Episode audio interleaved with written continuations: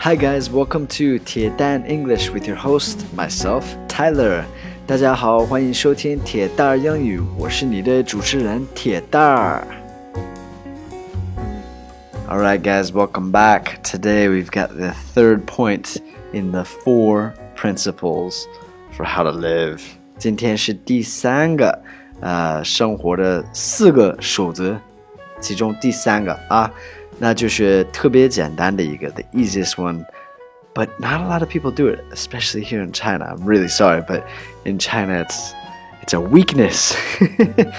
here it's just a culture, it's just different, it's just totally different. 在中国跟西方就是西方国家这个区别很大，其实。Uh, in the West, we say please and thank you more.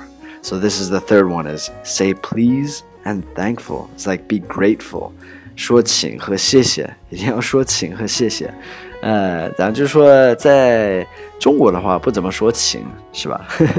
谢谢也说，但是就是说的不像在美国那么多。嗯，like if someone opens the door for you, say thank you。如果有人给你开门的话，就是谢谢他们吧。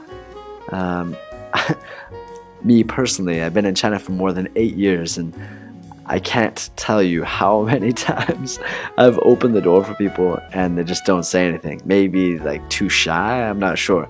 我在中国这么多年了，都已经八年多了，然后就是感觉，呃，我给别人开门，哎呀，肯定是超过一半儿，呃，百分之六七十吧，就是都不会谢谢我那样的，可能是中国人太含蓄了吧，I don't know. Anyway, it's, it's a, it feels like a big difference another cultural point here is that in the West, we even say please and thank you to our best friends and closest family, moms and dads. It does not say that your relationship is not close.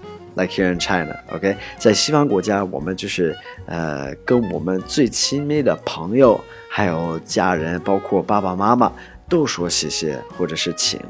啊，这个说的话并不代表你们关系不好。我知道，就是在中国这边，就是如果这个感谢这个人的话，他这个会觉得不好意思，就干嘛谢谢我？咱们关系都这么到位了，什么什么什么，是不是？But in the West, it's not like it's it's kind of expected. So when you're learning English, you need to learn these culture differences too, right? 学英语的时候也得学会这些文化差异。So these things are different.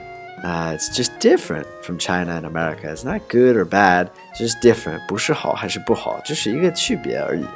啊、uh,，其实我是比较喜欢这个 say please and thank you, but I'm American, so I'm biased. 我是美国人，所以有一点偏心。Anyway, so uh, that's the third one. The fourth one is coming tomorrow. 明天，呃，我发最后一个，第四个啊，呃，欢迎关注一下我的微博铁蛋儿 Tyler，还有我的微信公众号铁蛋英语。Have a fantastic day, guys. I'll speak to you soon.